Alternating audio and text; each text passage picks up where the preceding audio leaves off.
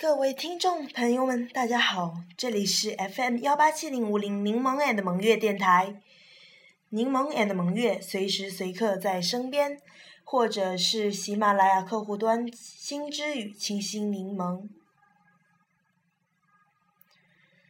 今天呢是一年一度的元宵节。首先呢，我先给大家介绍一下元宵。农历正月十五元宵节又称上元节、上元佳节，是中国汉族和部分兄弟民族的传统节日之一，亦是汉字文化圈的地区和海外海外华人的传统节日之一。汉族传统的元宵节。始于二零零零多年前的汉朝，也就是两千多年前喽。汉文帝时下令将正月十五定为元宵节。汉武帝时，太一神的祭祀活动就定在正月十五。太一主宰宇宙一切之神，司马迁创建，嗯，太阳历，呃，太初历。时，就已将元宵节确定为重大节日。正月是农历的元月，古人夜为宵，而十五日又是一年中第一个月圆之夜，所以称为正月十五为元宵节，又称为小正月、元夕或灯节，是。春节之后的第一个重要节日，在汉族古俗中，上元节、元宵节、古元节、猛兰棚节，还有下元节、水宫节，合称三元，都是非常重要的传统节日哟。吃元宵、赏灯花、猜灯谜，是几项重要的元宵节。民间习惯和习俗。今天这个阴雨绵绵的日子，居然有，呃，今天之前那个阴雨蒙蒙的日子，居然就已经有人去看，才，但是就去赏花灯、猜灯谜了。嗯，今天嘛，就是元宵节，天气还是不咋地。不过呢，元宵元宵，它最起码它就是传统习俗嘛。其实，在中国各地都过着元宵节，比如说北京什么，各地都有啦。呃，比如说还有什么火把节、三元说明。地敬佛等等的传说，节日呃习俗的话，就是宋代吧，我就跟他讲一下，从唐代为三天，也就是说，嗯是。节期那个时间是随着历史的发展而延长扩展的。就节期长短而言，汉代才一天，到唐代已经三天了。宋代的话长达五天，明代更是自初八点灯，一直到正月十七的夜里才落灯，整整十天。与春节相接，白昼为市。热闹非凡，夜间燃灯，蔚为壮观。特别是那精巧多彩的灯火，更使其成为节春节期间娱乐活动的高潮。呃，至清代又增添了像是舞龙舞狮、跑旱船、踩高跷、扭秧歌等百戏内容，更是节期缩短。为四到五天。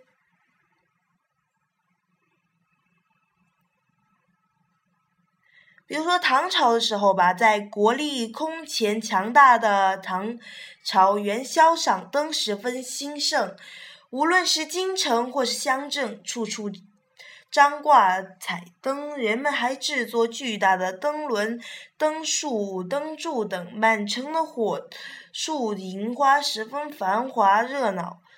宋朝的话，灯节嘛就更加。丰富多彩了。元宵赏灯持续五天，灯的样式繁复多样，逛灯市更是一件十分赏心悦目的事情。诗人辛弃疾写道：“东风夜放花千树，更吹落，星如雨。”说的就是宋朝灯节，花灯无数，烟花如星雨。那时还兴起了猜灯谜，即将各种灯谜写在纸条上，贴在灯花灯上，呃，猜中的人还可以得到小小奖励，就像那个幼儿园那个。这种娱乐益智的活动受到了人们喜爱，广为流传。猜谜语在那个，呃，电视上也是有的，好像是。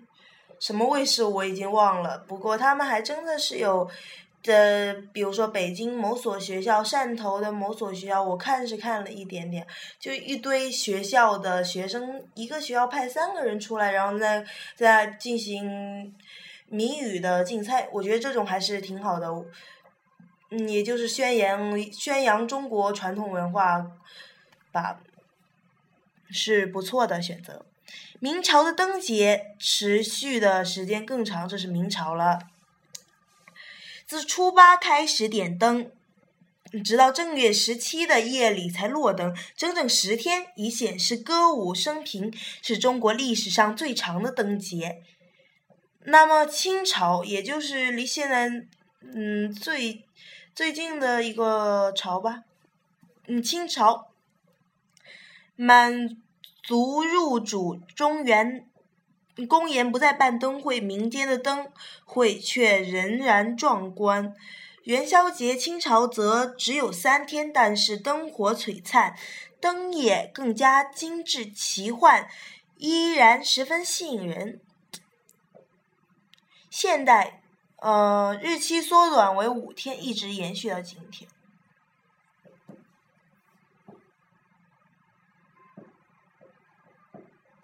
寓意啥的就不用说了，什么鬼鬼鬼，人人人的，哎呀呀！那我是一个比较现代的，不咋喜欢看这些。大家如果有兴趣喜欢这些的话，可以去百度或者是呃那些各种搜索营帐里边去搜索吧，因为都是都一一介绍。第一个时间有限，因为今天。呃，刚从学校回来，第二个嘛，就是我也不喜欢介绍这些东西，哈哈。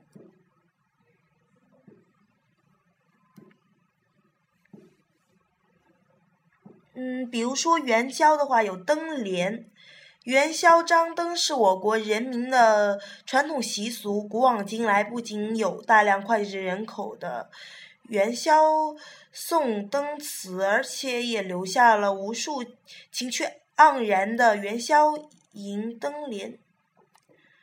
呃，比如说元宵的灯谜吧，灯谜在春秋时代就有了，历史还蛮久远的哦。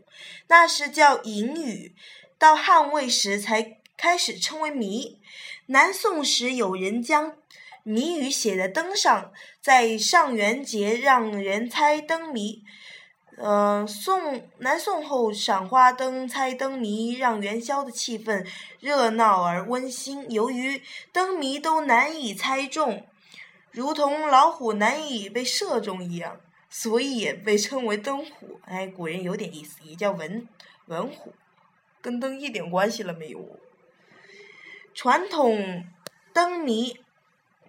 的制作讲求一定的格式，需用运需运用巧思才能制出十分高妙的灯谜，是中国独创的文学艺术。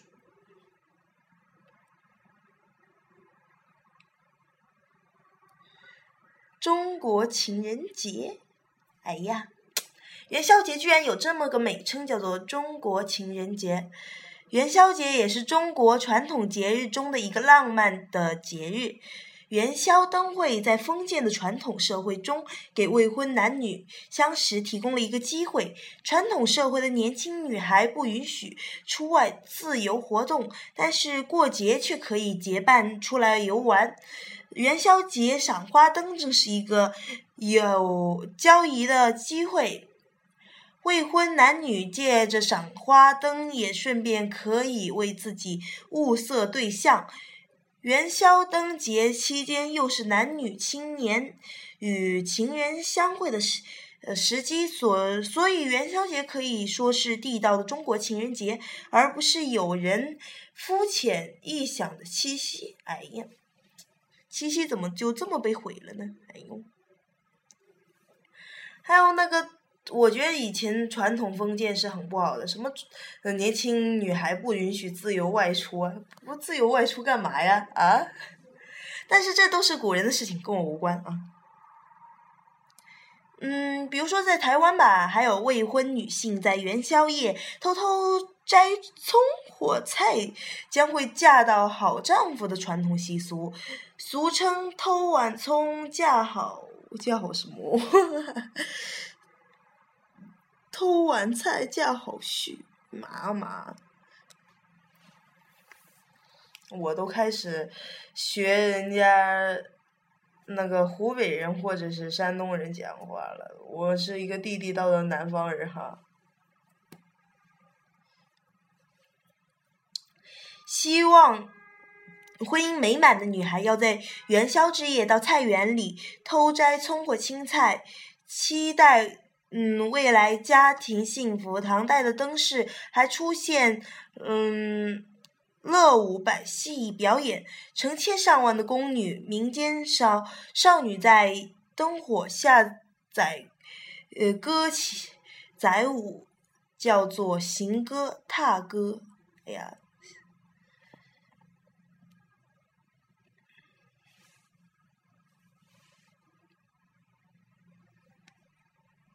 其实传说的话都很多，嗯，大多数都不是真实的，我也不想说了，呵呵。各地习俗的话嘛，就还是有点截然不同。中国地大嘛，就是有点截然不同喽。嗯，我只知道我们温州的话，嗯，同样的猜灯谜赏那个赏。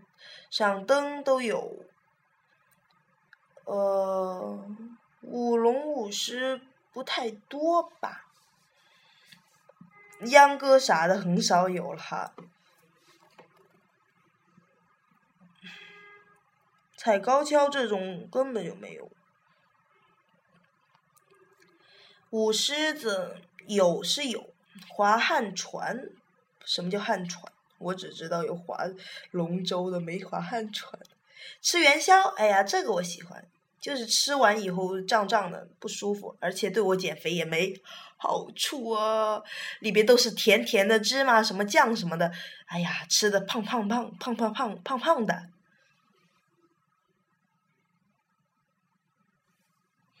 也就是有一种，就是我们放放在那个。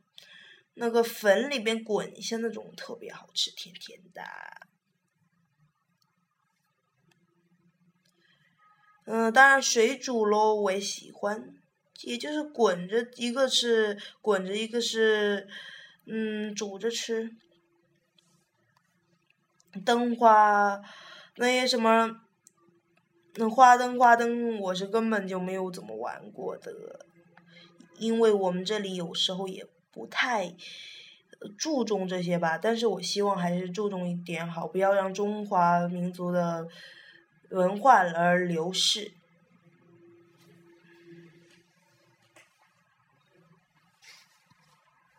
居然还有走百走百病的，嗯，也就是大概什么意思，一听就知道了。少数民族，比如说和汉族一样，部分少数民族兄弟也过元宵节，他们分别是满族、朝鲜族、蒙古族、什么鄂温克族。鄂伦春族、白族、锡伯族、藏族、纳西族、瑶族、布依族、壮族、黎族等等等等很多呀。满族，它是同汉族一样，满族也有元宵挂彩灯和吃元宵的习惯和习俗。白族，嗯，大理白族对元宵节格外重视。正月十五当天，往往要耍龙，舞狮，还组织金花歌舞队大闹元宵。和大理的弥渡县的花灯唱元宵更是热闹非凡，让人们充分领略云南民间文化的无穷魅力。如今，大理的元宵节通常是白族、彝族、汉族一起欢度。不分彼此，还有苗族啊，呃，比如说传呃流行于贵州省黄平一带苗族的偷菜节，也是在每年农历正月十五日举行。节日那天，姑娘们便要嗯成群结队的去偷别人家的菜，严禁偷本家族的，也不能偷同性朋友。的，因为偷菜与他们的婚姻大事有关，所偷的菜仅限于白菜，数量够大家吃一顿即可。偷菜不怕被发现，被发被偷的人家并不责怪。大家把偷来的菜集在一起做白菜宴，据说谁吃的最多，呃，谁能找得意中人。同时，所养的蚕最壮，吐出丝。也最好最多，哎呀，还偷的，别用“偷”这个词，本来就是特别好喽。比如说彝族吧，彝族的传统节日巴乌节在农历正月十五，巴乌意为打猎归来，见于云南鹤庆彝族支系黑活人居住区。使此节原来是欢欢庆狩猎归来的，嗯，习俗活动无固定节日。哎呀，还无固定节日的。其实我们班有位某某春同学，他就是，嗯哼，就苗族的。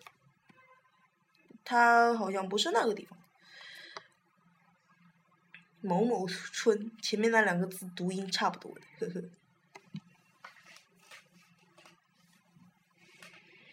中国各地的我还没介绍对吧？那就介绍一下中国各地吧。比如说北京，老北京最热闹的节日不是春节，而是元宵节。从农历正月十三到正月十七，北京的老百姓要整整娱乐五昼夜。老北京的元宵节最重要的活动是赏灯。明代北京的灯饰在东城灯市口。元宵节，街道两旁列市，上着珠宝玉器，下着日用货百货，一应呃一应俱全。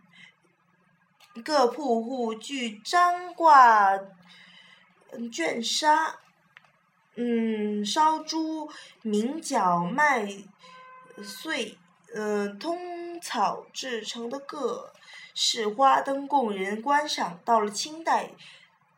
灯饰遍布整个北京城。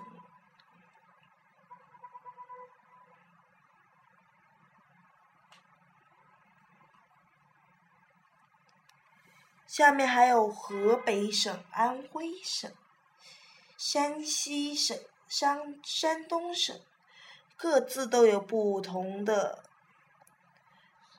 习俗。还有河南、陕西、江苏、浙江。江西、湖北、湖南、四川、福建、广东、云南、台湾。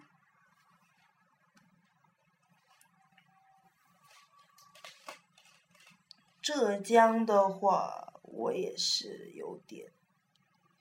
他说，杭州民间传正月十五为上元天官赐福之辰，多斋宿诵经。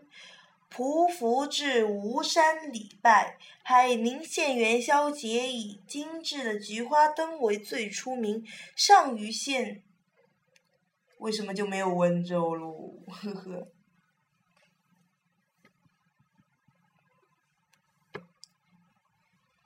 其实有许多诗人都是写元宵的，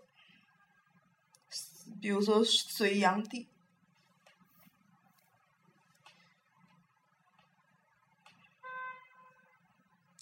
闽南有歌谣的，也是关于元宵的。闹元宵，月正圆，闽台同胞心相依。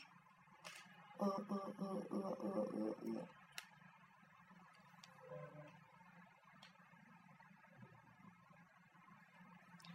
呃，下面所说的一些灯谜，什么叫最好笑的灯谜？臭豆腐。打一歌手，臭豆腐，为什么他答案会是这样的呢？观众朋友们猜一下，臭豆腐的歌手是什么？莫文蔚，就今年上春晚那个，他为什么是臭豆腐呢？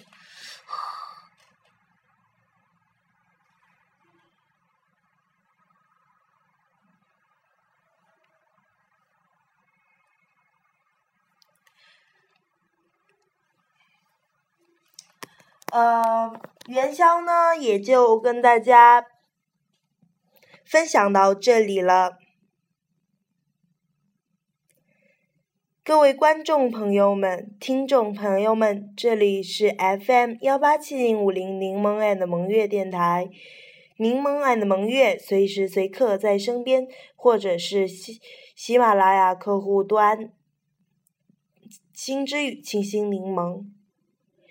我是清新柠檬，在这里祝大家元宵节快乐，身体健康，事事顺心哦！再见。